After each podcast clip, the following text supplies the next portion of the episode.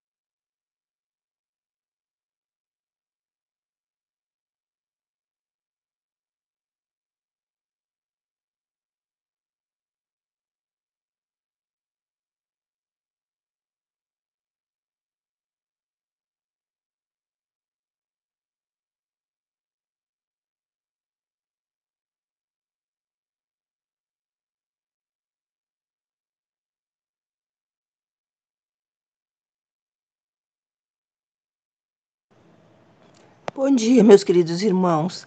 Eu acho que eles estão com algum problema, porque eles deixaram eu entrar agora, mas está aparecendo. A... Ah, que bom, acho que voltaram.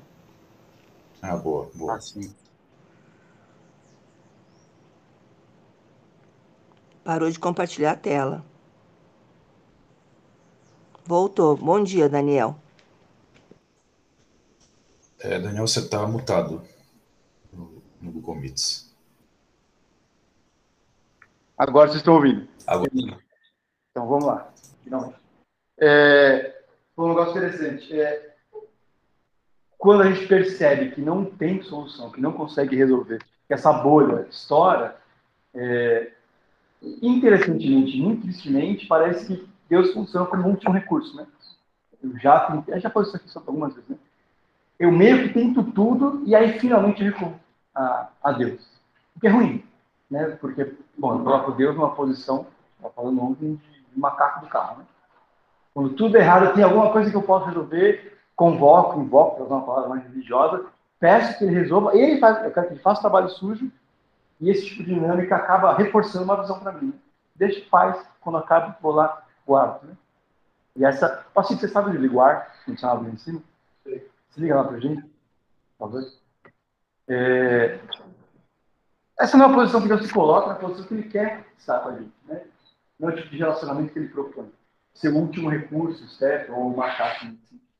Outra pergunta aqui. Quando você acha mais fácil orar? Quando você acha mais difícil orar? A gente já fala bastante sobre oração, especialmente por conta de Neemias aqui. Tem alguma situação que a gente normalmente lembra de orar, ou tem por hábito orar, e quais são aquelas que a gente dificilmente ora? Se tem algum motivo,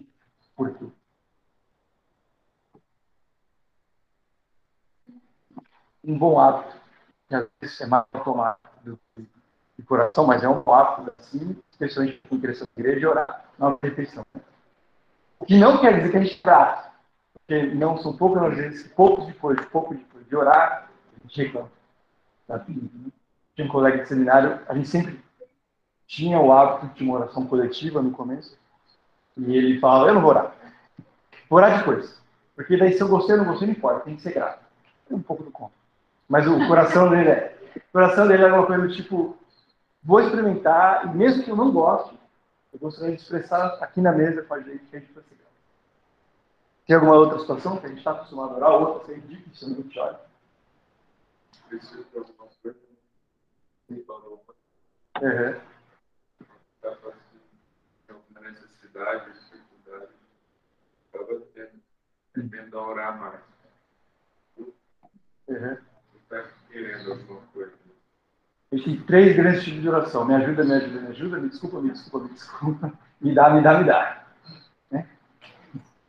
Quando a gente olha para os salmos, tem vários outros tipos de oração. Não quer dizer que a gente precisa copiá-los, mas ajuda a perceber uma dieta espiritual equilibrada. Para além das três coisas. Normalmente, a gente fala com Deus na hora da refeição, no final do dia, me desculpa, de forma geral, desculpa qualquer coisa, sem ser muito específico, e agradece coisas padrão, mas principalmente a gente precisa de alguma coisa. Né? Uma coisa que eu não consigo, eu sei sozinho que eu não consigo, eu preciso que Deus faça alguma coisa para mim, tenho um coração muito pronto para pedir ajuda. Não quer dizer que a gente não tem esse tipo de liberdade, não possa. Um outro extremo, o irmão nosso compartilhou uma vez, é, diz que ele não consegue pedir porque para ele não faz muito sentido coisas, porque Deus está tudo para ele. Mas também não é esse tipo de dinâmica que Jesus estabelece seus diálogos, né? Pelo contrário, ele insiste, ensina a ser insistente. A parábola do vizinho não é que a gente ganhe as coisas na insistência, mas que isso tem valor, na perseverança. Né? E por causa que existe um relacionamento, ele abre a porta. Olhar para um. Deus sabe de todas as coisas. Então, assim, o que ver? Uhum. Mas, ver que faz parte. É, não é. Faz parte do, do, do, exercício da fé. Sim. Não deixa de ser um reconhecimento. Eu preciso pedir, porque sozinho não vou nenhum. E bem, vamos lá. Obrigado, Francisco. É, vamos abrir o texto aqui, Neemias, capítulo 1, os versos 1 ao 4. Tá bom?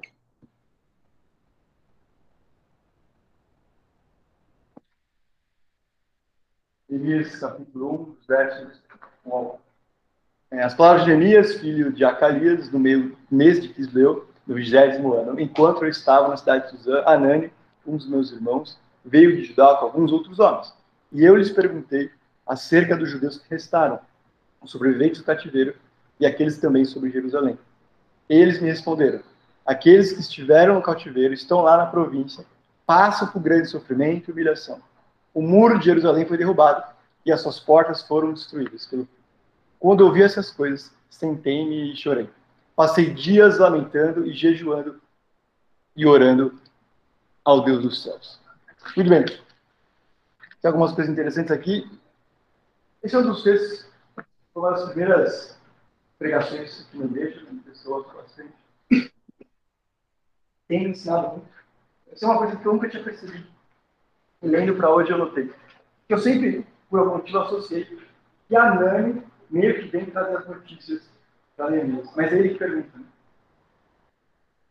Ele é copeiro do rei, ele trabalha no palácio, ele está ali, ele vê aquele parente, mas é Neemias perguntando como está o pessoal lá, como está a cidade, como está Jerusalém, tudo bem? Ah, eu perguntei acerca do judeus testados, sobre o cativeiro e também sobre Jerusalém. E acho que isso aqui a gente já consegue ver com alguma calma, ele não estava indiferente ao povo dele como a gente vai ver a dinâmica de oração dele, ele é alguém que tem um relacionamento bastante desafiador, profundo com Deus. Para trazer um, um, paralelo, é um pouquinho diferente de Esther. O objetivo aqui não é nunca tacar de Esther, mas assim, é, é um pouco diferente. Ele é alguém que está preocupado com o povo, é alguém que está lembrando de Jerusalém. Outra coisa bem interessante aqui é que quando ele ouviu essas coisas, ele sentou, chorou, passou dias lamentando é, tem mais um lembrete aqui, mais alguma coisa que ele se, ele se importa. Né?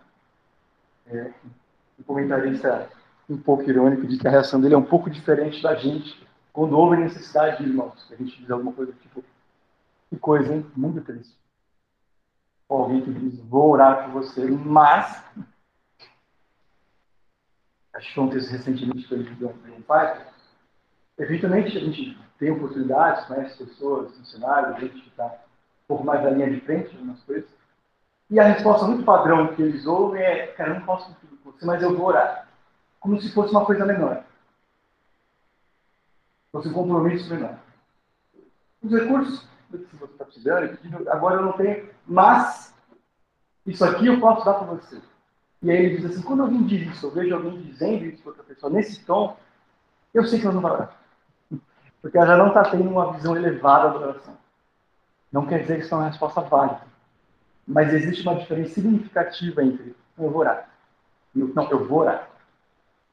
Vou orar para que Deus acompanhe, levante os recursos, capacite, mova os corações, mude a realidade. O que a gente vê em Neemias aqui é que não apenas está interessado desde o começo do texto, ele fica profundamente, pessoalmente chateado, e ele passa dias, texto disso aqui faz questão de ressaltar, jejuando, lembrando do encontro passado, jejum não é uma ferramenta para convencer Deus a fazer alguma coisa.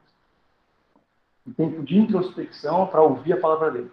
Em vez de eu me alimentar de alimento físico, eu escolho, mesmo que eu estaria comendo, alguma coisa assim, para orar.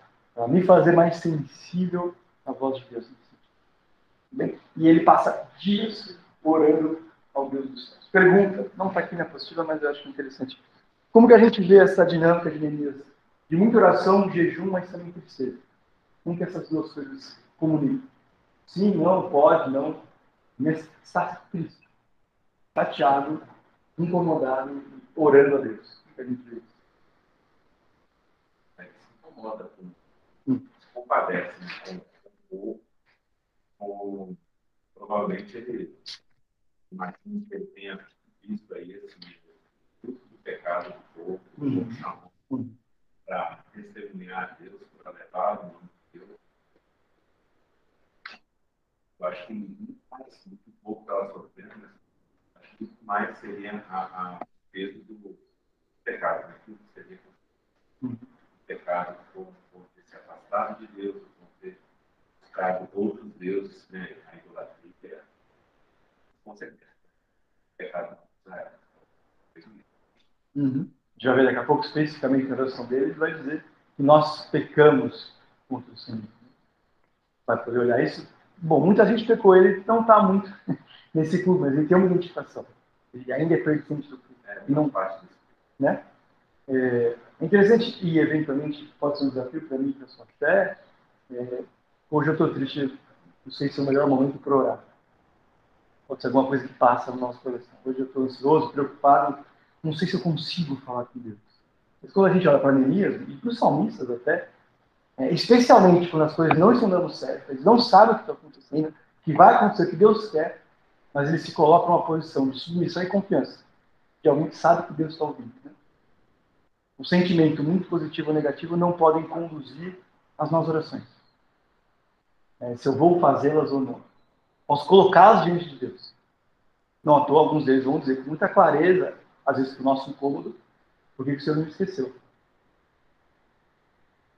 Os meus inimigos me cercam. Eles são milhares, como Davi vai dizer em Salmo, 3. Não é esconder de Deus o que está passando aqui dentro, é colocar diante dele, sabendo que ele ouve.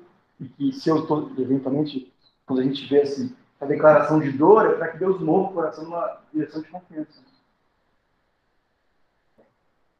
Não é dizer para Deus tudo o que eu quero e desabafar e lançar dele, porque é melhor ser honesto e sincero do que esconder. Não é exatamente isso. Mas é que faz parte do diálogo do relacionamento com parte de Deus. Para que ele mova, conduza, mostre, como acontece no Salmo 3. Começa dizendo isso, milhares de séculos, os inimigos dizem, Deus não vai te salvar, e ele dizendo, de, de noite eu deito e durmo. Está sozinho, mas ele está colocando, é o que está acontecendo aqui. Neemias está chateado por isso, jejuando, orando, tem uma marcação de tempo aqui, vai ser bem interessante, no mês de Quisdeu. A gente vai passar fácil um pouco branco, mas é legal. Ele está colocando diante de Deus, Senhor, não está bom. Vira aí a página para 8.3, diz assim, a intercessão de Neemias pelo povo prenuncia a intercessão de Jesus por nós diante do Pai. Ah, o fato de Neemias ter ouvido falar da angústia do povo de Deus, chorado e orado por eles, nos dá embate de Jesus Cristo, que chorou e orou sobre Jerusalém. Sombra. Jesus, o intercessor maior que Neemias, não apenas chorou pelo seu povo, mas também deu a vida por eles. Interessante. Neemias, Moisés, Jesus, e até no certo sentido, o centurião, são alguém que tem, são pessoas, talvez não aplique a palavra fé para Jesus, mas é, gente tem uma vida de oração muito intercessora. Apesar de não serem exatamente aqueles que cometeram os erros pelos quais eles estão intercedendo. Deus mostra o desejo de destruir Jerusalém, Israel, e recomeçar o povo quando o povo adora o bezerro de ouro, ali quando desce o monte. É, e Moisés intercede pelo povo, usando as palavras de Deus, lembrando que ele é misericordioso, lembrando que ele faria daquele povo uma nação é, grande, o próprio Jesus aqui, como lembro aqui, e o próprio inimigo. Então, olhando para a Bíblia, pensando que Deus guardou esses personagens, uma boa característica da oração é essa oração preocupada com os outros. Essa identificação. Eu não sou indiferente ao sofrimento, vou chamar aqui de alheio, mas são dos meus. Mesmo que eu não seja exatamente aquele que adorou outros deuses. Né? Ele mesmo teve esse tempo, ele já nasceu, já está aqui no exílio. Mas ele olhando para Israel se importa com Israel. Moisés é o único que está certo nessa história das tábuas da lei e do bezerro de ouro. E ele diz: Nós, o povo, pecamos contra o Senhor. Tudo bem? É. Um, um, autor que fala bastante sobre liderança, ele dá algumas boas características aqui. As lideranças aqui, elas veem a necessidade, elas são pessoalmente preocupadas, elas vão até Deus e elas se fazem disponíveis. Não é indiferença, não é, ah, Senhor, precisa fazer alguma coisa, levanta alguém. Senhor, esse é o problema, como que eu posso colaborar? Não, pega o pelo chifre da situação, que leva a situação a. Tudo bem? Pergunta. Como o nosso entendimento de Cristo, carregando nosso fardo, nosso pecado para cruz, nos motiva a clamar a Ele com os fardos que encontramos na vida. O fato de Jesus ter sido alguém lento? Para todos os efeitos. É. Alguém que carrega nosso fardo, sacrificou por nós. E nos ensina, nos motiva, nos encoraja nesse processo de oração. Quando a gente olha para isso, conecta as duas coisas.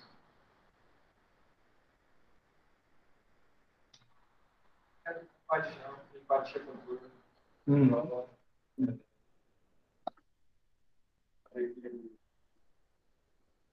Vai falar o coração para poder beber e sabedoria para Legal. É, bom, ele, a gente consegue olhar que ele se importa. É, e porque ele se, ele fez o que era mais difícil, que era vir morrer, é do maior para o menor, né? Mais difícil já fez. Ele já se mostrou claro e à disposição para ouvir as nossas intercessões. Então a gente pode orar com confiança. Não para convencê-lo de fazer alguma coisa, mas porque eu sei que ele ouve, eu continuo falando. É, o Vinícius estava lembrando aqui, a gente não fala com Deus, com Jesus, que a gente vai conseguir algo, ou pode conseguir algo. É para estar com alguém, porque isso tem valor. Falar com o Senhor da história, que conduz todos os momentos, sabe tudo que está acontecendo. Posso falar porque eu sei que ele está ouvindo, ele se importa, não precisa. Recentemente, quando Jesus vai ensinar sobre a oração do Pai Nosso, ele diz: não seja como os pagãos que repetem, é, usam vãs repetições. Do tipo, vocês não precisam tentar convencê-lo que ele vai ouvir. Ele já está ouvindo. A gente eventualmente pergunta por que, que eu vou falar coisas que você já sabe o que eu vou dizer.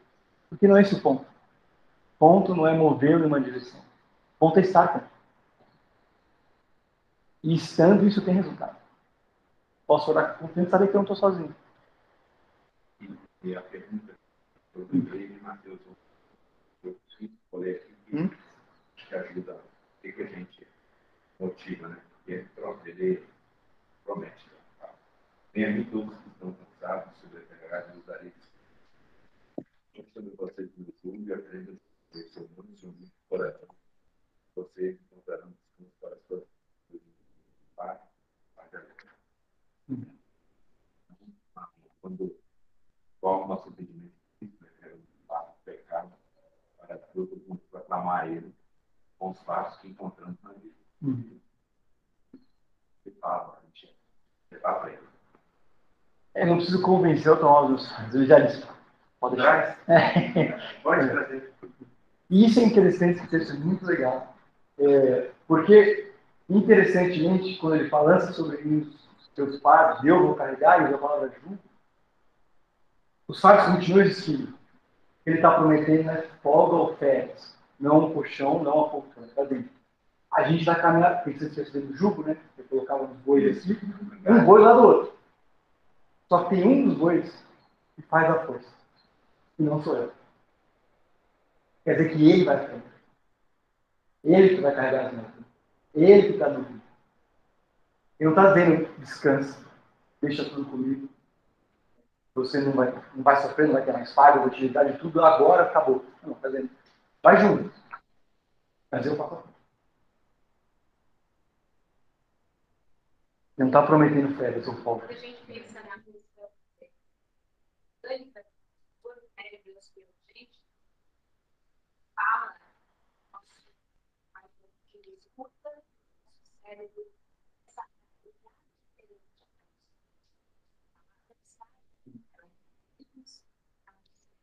é o que você tem. É quando você sabe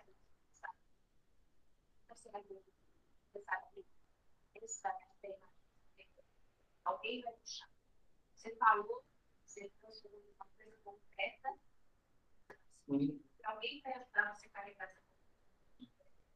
Para mim, me ajuda pensar É, e a palavra não volta vazia. Né? Esse é o meditar. Não é decorar e repetir. É pensar, olhar a vida a partir dessas novas lentes espirituais ou antigas lentes. Se eu sei que ele disse que vai carregar os meus fardos, eu vou lançar tudo. Para que eu saiba também que eu estou lançando.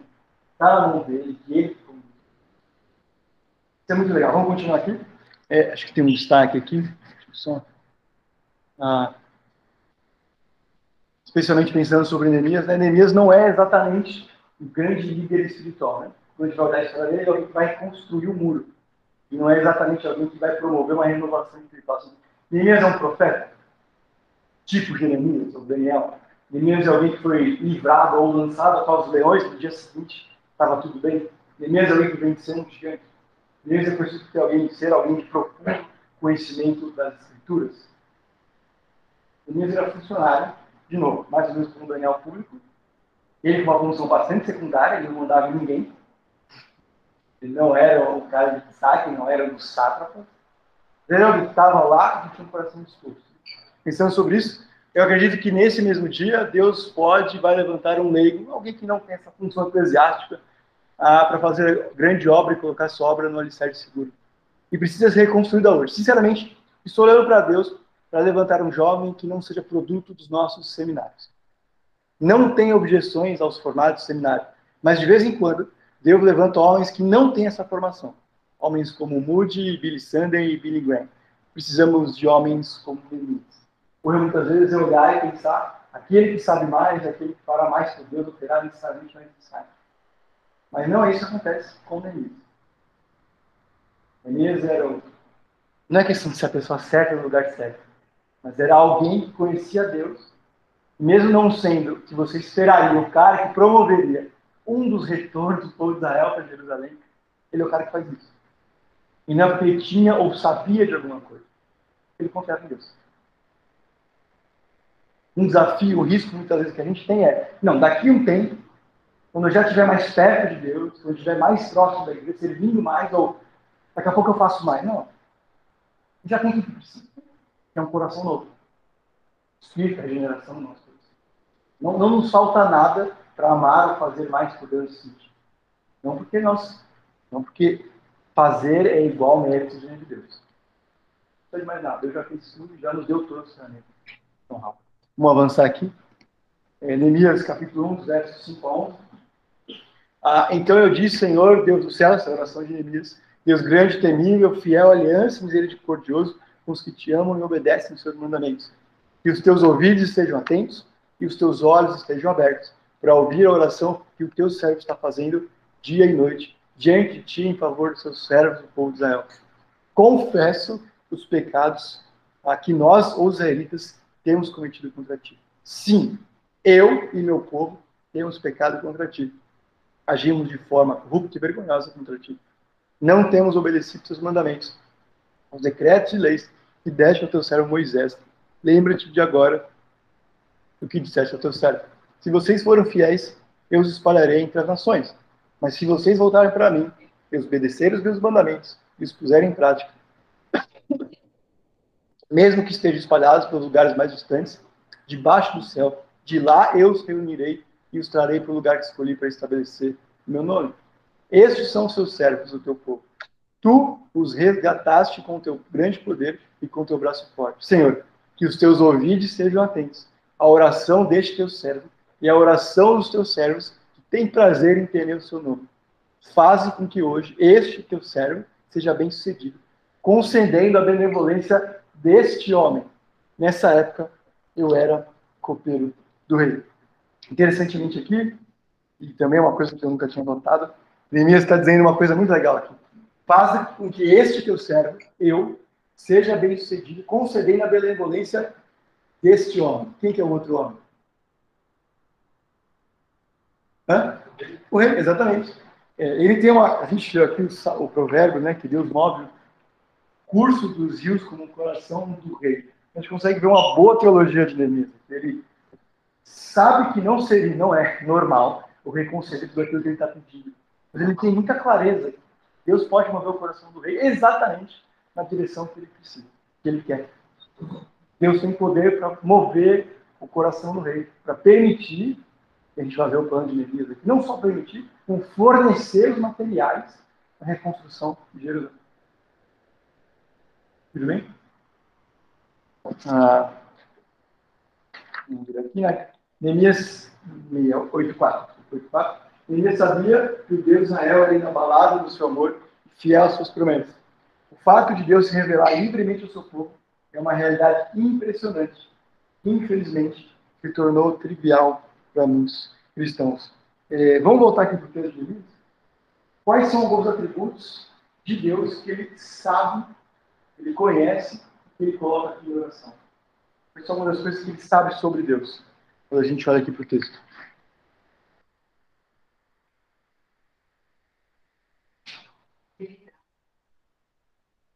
Ok? Nesse contexto, quando ele invoca o plano, a fidelidade de Deus, ele está dizendo que ele sabe sobre Deus e que ele está mostrando, assim, que ele espera, que sabe que Deus tá, pode fazer nesse momento. Ah, se vocês voltarem para mim, mesmo que vocês né, sejam fiéis, sejam espalhados, Deus não é unido. Uhum. Sabe que eles fizeram uma tentativa, Uhum. Deus é tão fiel que ele vai. Uhum. Deus cumprirá as promessas dele. Sim, Então, se essa confiança não, não só em a Deus, fidelidade palavra- de Deus não depende da fidelidade deles, depende só da vontade que eles têm de serem fiéis. E a gente, né, a tenta. Confessa também o pecado. ok? Só dele mesmo. Ele deu pouco também. Uhum. Aí ele disse, eu lembrei de Jó quando orava. Deus é perdoador, porque ele disse que vai perdoar e ele é fiel, ele vai perdoar de fato. que mais? Que outras características que Neemias revela sobre Deus aí?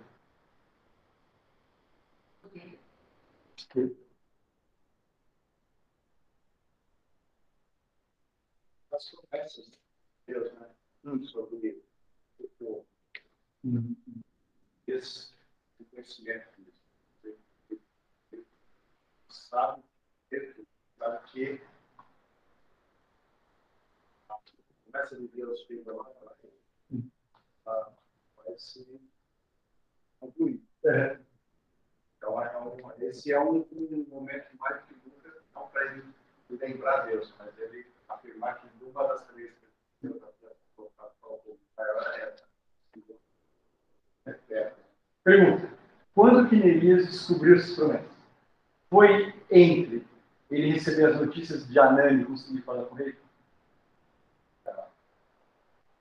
Ele já sabia, sabe? Ele já tinha um relacionamento com Deus. Ele, a gente não tem isso, né? mas você pode ter convicção. Ele já aprendeu sobre Deus, ele continuava aprendendo sobre Deus. De forma que quando aconteceu alguma coisa, esse ele recebeu a notícia, ele sabia no que de Deus ele podia. Quais eram as promessas, porque ele era fiel, porque ele tinha feito, Deus grande temido, fiel nos que te temem. E lembra da aliança, né? É. É, lembrar dessa. Vocês falam, né? Uhum. Se forem fiéis. Bom, tem as aspas, literalmente. ficar, ia ficar espalhado entre as nações, se voltasse para ele, ele ia, mesmo que tivesse espalhado, ele ia. Assim, ele fala assim: olha, nós estamos nessa situação, Uhum. nós queremos voltar para ti. A gente dificilmente tem essa clareza, mas é uma condição para ter no nosso coração. né? Eventualmente, depende, quase sempre. é. Não é tão prazeroso assim sentar e falar no nosso coração, ler a Bíblia, ouvir alguém dizendo, meditar sobre as coisas de Deus. É, Mas a gente pode ter a convicção que a palavra não volta vazia. Que dedicando esse tempo, recebendo as boas bênçãos de Deus, aprendendo sobre ele, isso tem valor. Isso cria raiz no nosso coração, de forma que quando alguma coisa desse tipo acontece, ele sabe para onde correr e no que, né? Também não é uma oração vazia, Senhor, abençoa, ajuda, ajuda, ajuda, a gente precisa do Senhor, por favor. Não. Ele está lembrando as palavras, ele está lembrando o que Deus já fez, ele conhece aqui, pelo, pelo jeito, Pentateuco com alguma clareza, né? O texto bíblico faz questão de colocar as aspas, ele cita literalmente as, o que Deus disse. Porque ele disse, fez ali no passado, ele pode confiar nisso. De novo, a gente precisa se pregar e se esforçar a ter esses momentos de aprendizado sobre as coisas de Deus.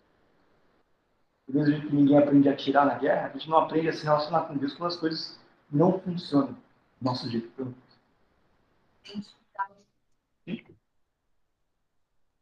Ele não. Essa oração dele não é Oi Deus. Né? Ou eu aqui. É, é uma oração de alguém que conhece. Sabe, e a gente vai passar aqui, qual é a característica que ele tem sobre ele, sobre o povo. E sabe muito bem o que aconteceu ao longo da história do seu povo. Tipo de relacionamento eles tiveram.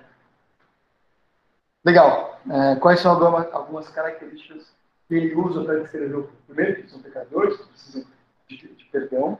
Quais são alguns termos aí que aparecem?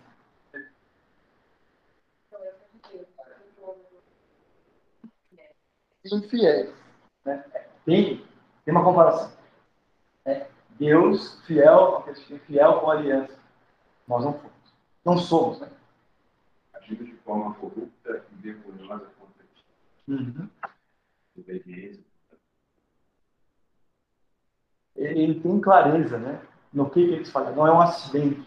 Não é uma prova de Deus que levantou sobre Israel para purificar a fé deles. Não. Eles estão nessa situação porque ao longo do Antigo Testamento inteiro, Deus dizia: se vocês obedecerem, vão caminhar. Se vocês não obedecerem, vocês vão perder a terra, o trono e o trato. Perdemos. Ele sabe por que, que as coisas estão assim. Ah, desobedientes, foi mais uma coisa que eu marquei. Eles deviam estar numa direção e não estão.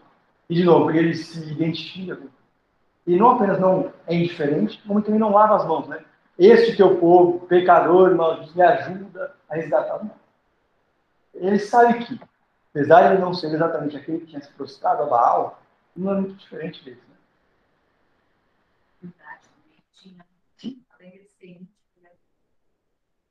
Ele não é o salvador. Ele não é o salvador. Não é Senhor, me leva lá porque eu sei o que fazer, pode deixar comigo. Não, não. Nós ficamos contra o Senhor. Ele sabe também que não depende dele.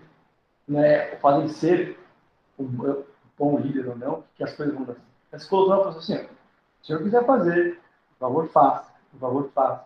E ajude esse seu servo a ser bem sucedido. É, interessantemente, quando a gente se fosse dividir a oração de Jeremias em blocos, ele começa a oração reconhecendo quem Deus é, grande, temível, fiel, misericordioso, fiel, temível, Deus dos céus. Ele passa a reconhecer quem ele é, povo dele, e ele termina dizendo o que ele quer. É um pouco diferente das nossas orações. A oração de Neemias, interessantemente, é até um pouco parecida com o Pai Nosso. Se for olhar Começa reconhecendo quem Deus é, a vontade dele, falar sobre o pecado. Bem? A gente muitas vezes é Senhor, ajuda. Faz com ele, ele é humilde, reconhecendo quem Deus é, quem ele é, e aí ele diz o que ele precisa. Okay? Não quer dizer, não estou dizendo que se as nossas orações não são nesse formato, nesse modelo, não são válidas. Mas um bom personagem, que a Bíblia guardou a oração inteira, que, curiosamente, é muito parecido com o Pai Nosso na estrutura geral, começa reconhecendo quem Deus é, passa reconhecendo o que nós temos feito, que a gente precisa, eles ser menosprezam nossas orações. Falar com Deus não é falar com outra pessoa qualquer. É, o que aconteceu aqui algumas vezes, não sei se foi aqui, muitos anos atrás, muitos anos atrás, estava no colegial ainda, eu tinha que estar no Morumbi, no ar, um ponto clássico aqui de São Paulo, inclusive. E aí eu encontrei, eu e meus amigos palmeirenses, encontrei o Sérgio, goleiro reserva do Palmeiras. Alguém sabe que o reserva do Palmeiras? Bem, melhor ainda, porque estava eu, eu, nós dois amigos, aí um deles, mano, é sério. E eu, ninguém precisou perguntar quem era, né? Aí, mano, vamos tirar uma foto com ele? Aí, né? Não, se fosse hoje também, eu ficaria bastante constrangido. Mas. É, aí eu. Sérgio! Vamos lá, pode tirar uma foto? E a gente, tipo assim, pensava, sabe, sabia. Ele, goleiro, né? Gigantesco. Só que assim, eu e os meus amigos, adolescentes, com espírito rebelde, né, a gente ficou profundamente constrangido, incomodado, sabe? De, de não saber se era fácil, chegava perto, ficava. Então a foto, eles foto, mas era tipo a gente assim. É, para mim, humilhação. Agora. É, eu fiquei profundamente constrangido e incomodado de estar ao lado do goleiro reserva do Palmeiras. Numa época que o Palmeiras não era tricampeão da Libertadores. Era a época das vacas magras. Vacas, vacas da José. Tipo, se eu fiquei profundamente assim, sem saber aonde colocar as minhas mãos, lá do Sérgio Goleiro Reserva, por que quando a gente fala com Deus, é tipo, Senhor, eu preciso. Entendeu? De novo, Deus é bom, grandioso, ele se faz próximo, ele descarrega os nossos fardos, ele é pessoal, ele faz questão de demonstrar isso, mas me parece que o que a gente pensa sobre ele, sobre as coisas dele, ou quando fala com ele, é muito. Sabe? Não estou advogando em favor Senhor, assentado no seu trono de graça e glória eterno, infinidade. É, não é uma fórmula, não é um formalismo, mas é uma consciência.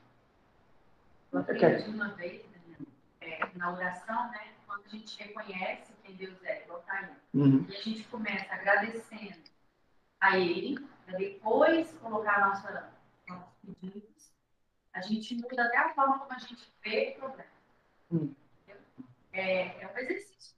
Começa a agradecer, lembrar de quem ele é, né? Uhum. Só que você lembrar de quem ele é, você já, já tem uma alívio, né? Poxa, estou pedindo pra E aí você agradece. Agradece por tudo, pelas outras coisas. Lembra de coisas para agradecer. Aí você acaba percebendo o seu problema é não é que você fala que você precisa. Se Deus, se Deus falar também na hora sincera, que você realmente é, muitas vezes a gente acha que precisa e quer uhum. a resposta é, de Deus conforme aquilo que a gente tem, assim. Lógico, estou falando que tem situações que precisa. Sim, tá. Então, mas, é, às vezes a relação que a gente acaba querendo ter com Deus é uma relação, assim, eu peço e, e, e recebo, né?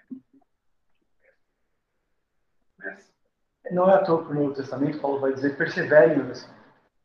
Quando a gente pensa em perseverem, nas orações, perseverantes duram quanto tempo? Semana. Porque orar pelas coisas tem esse valor. É didático para a gente lembrar quem Deus é, o que Ele quer, o que Ele pode ou não. É, orar é igual o jogador, na que ele recebe a fala assim, eu, eu tiro, uhum. louvado seja Deus. Uhum. Pronto, isso aí é é muito infantil. Eu sei que eu sou bastante repetitivo. É, e é pesado. É interessante quando os discípulos perguntam, pedem para Jesus nos ensina a orar, ele não diz. Faz de coração que tá bom. Ele começa a ensinar orar. Pai Nosso tem valor. A gente, às vezes, porque é professor, tem um pouquinho de resistência a lembrar dele, ou repetir de forma geral, pensar muito sobre isso, mas ele ensina. Ele ensina formato, numa direção geral, então como gente deveria se aproximar, as palavras que ele deveria ter a consciência, se não são as mesmas exatas, mas as direções exatas. Com quem que a gente está falando? A gente tem exemplos de oração na Bíblia e não é curiosidade antropológica. Né? Não é como os homens antigos falavam com sua divindade. Como irmãos falavam com o nosso Deus. Como Jó, numa situação profundamente desafiadora, que a gente nunca vai passar. Muito provavelmente. Orou. Interessantemente, a conta não é minha, mas cerca de 11% dos versos de Neemias são orações. Não é à toa. Um dos maiores líderes de Israel, contando a história dele, 11% das vezes que ele fala alguma coisa, ele orando. A Swingle diz assim: aqui é mostrado o gênio da liderança de Neemias. Ele resiste à tentação normal de pegar a batuta do maestro e orquestrar ele mesmo a reparação dos muros. Em vez disso, ele se ajoelha àquele a quem cabe dirigir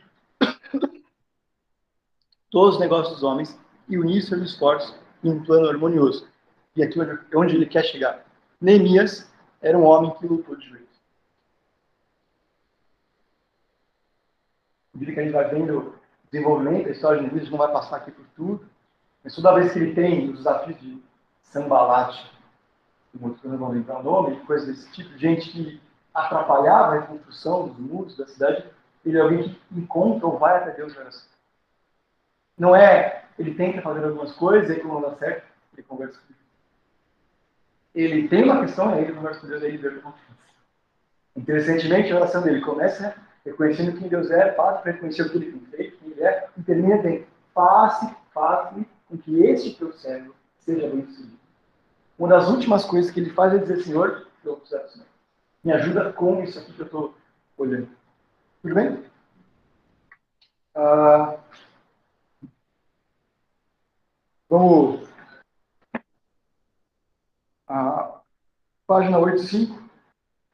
A pergunta aqui: como as ações de Deus no passado podem nos dar confiança na oração pelas circunstâncias atuais? como que o fato ou a palavra complementa as coisas de Deus no passado me ajudam nas minhas orações de presente, olhando para o futuro. Eu fui fiel. Quê? É, mas eu fui E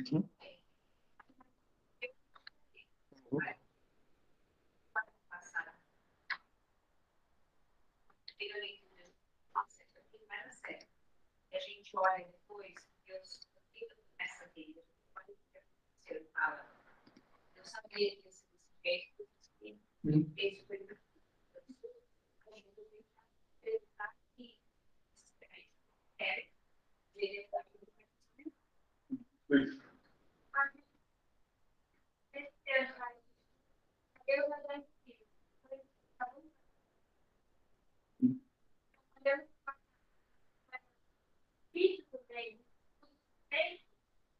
A maneira como ele como é que ele está atuando de fora?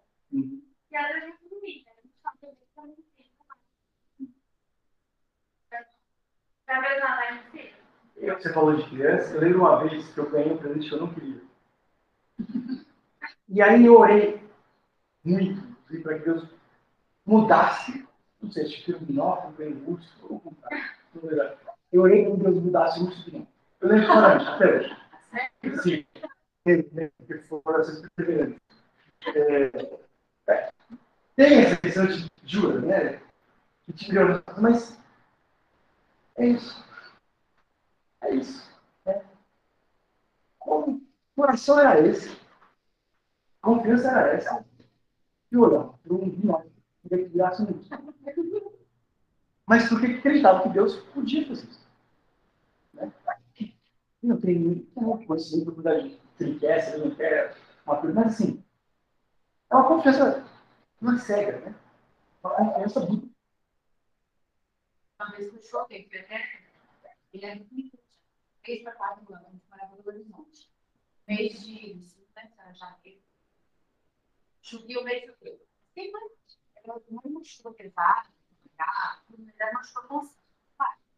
A gente tinha que vir no carro, a gente gostava de levar para passear. E ele arrancou. Aí não deu. Como está no zoológico, né? Aí era muito barro lá. Aí ele um dia, programou um dia todo. Ele acordou e falou assim: mãe, eu orei. Eu pedi a Deus para não chover. Eu fiquei assim, nossa, meu coração apertado, sabe? Tadinho, né? Aí eu falei: não, Eu vamos. É, era muitas crianças que tinha, né? Eu falei, não, não pode. Não pode. Sobrinha, e se der, a gente. Aí quando chegou lá, na hora que estacionou o carro, chuva parou. E nós andamos o, o zoológico inteiro, quando a gente entrou no carro para voltar para casa, a chuva voltou. Gente, eu fiquei assim, me deu vontade de chorar o mesmo. Porque ele falou, viu, pai? Eu orei. Aí. Olha, eu falei, gente, e é essa confiança que ela falou, você falou, que a gente não tem hoje, né? Ironicamente, nessa vida, né? quanto mais a gente sabe sobre Deus eventualmente, mais tem experiências com Ele até. Confiança e visão do poder dele diminui extremamente. Está muito lendo nosso coração. Vamos lá, vamos. Vou avançar aqui 5 minutos. É, Neemias 2, do 1 ao 8. Onde a história termina. No mês de Nissan, é, vigésimo ano do rei Artaxerxes, na hora de servir o vinho, levei ao rei. Nunca antes eu havia estado triste na presença dele. Por isso o rei me perguntou: Por que o seu rosto parece tão triste e você não está doente? Essa tristeza só pode ser de coração. Com muito medo eu disse ao rei que o rei viva para sempre. Como não estaria triste no rosto se a cidade é, em que estão sepultados meus pais está em ruínas e as portas foram destruídas pelo fogo. O rei me disse que você gostaria de pedir. Então orei a Deus dos céus e respondi ao rei: Se for do agrado do rei e o servo puder contar com a benevolência do rei, que ele me deixe ir à cidade de Judá, onde estão enterrados, meus pais estão enterrados, para que eu possa reconstruí-lo. Então o rei, com a rainha sentada ao seu lado, perguntou: Quanto tempo levará a viagem? Quando você voltará? Marquei um prazo com o rei, e ele concordou que eu fosse. E a seguir acrescentei: Se for do agrado do rei, que me dê as cartas dos governantes do Trans Eufrates, para que me deixem passar e ajudar. Que me dê também uma carta para Zaf, guarda-flores do rei, para que ele me forneça as vigas das portas da cidadela, que ficam junto ao templo, do muro da cidade e da residência que irei ocupar, ocupar, visto que a bondosa mão de Deus estava sobre mim o rei atendeu os meus pedidos. E aí, didaticamente, para que não haja dúvida de quem está lendo, para que não passe em branco, depois de tudo isso, ele termina dizendo: Visto que a bondosa mão de Deus estava sobre mim, o rei, o rei atendeu. É, foi por causa de Neemias que o rei atendeu? Foi porque Neemias tinha um bom plano, claro plano de metas, bem estruturado, que a cidade foi construída? Ele tinha. Graças a isso, que bom que ele era capaz. Mas mesmo ele deixa claro e estabelecido, porque a bondosa mão estava aqui, atendeu, o rei atendeu. E reconhece que Deus estava favorecendo. Uma coisa importante, quando o rei pergunta para ele o que ele queria, ele sabia o que ele queria. Muitas vezes, a gente pode se encontrar numa situação dessa, a gente não sabe o que é. A gente só, tá, a gente só sabe pela metade que a gente quer. É, das vezes que eu peguei esse texto, então, às vezes é adolescente, alguém aqui já ouviu falar de Deus ter revelado o gabarito da sudeste de sonho? Já vi vários lugares na TV. Vários. Gente já citar, já ouvi o demônio com drible na internet. Vi várias coisas bizarras e outras coisas muito legais. Mas ninguém nunca, na história desse país, dois mil anos de igreja, viu Deus revelar o gabarito de uma faculdade. Você me ajuda a passar. Me capacita dos meus. Né? Que eu passe, que eu passe, que eu passe. Mas você está estudando? É. Ele tem um plano, eu tenho muita clareza. Oi?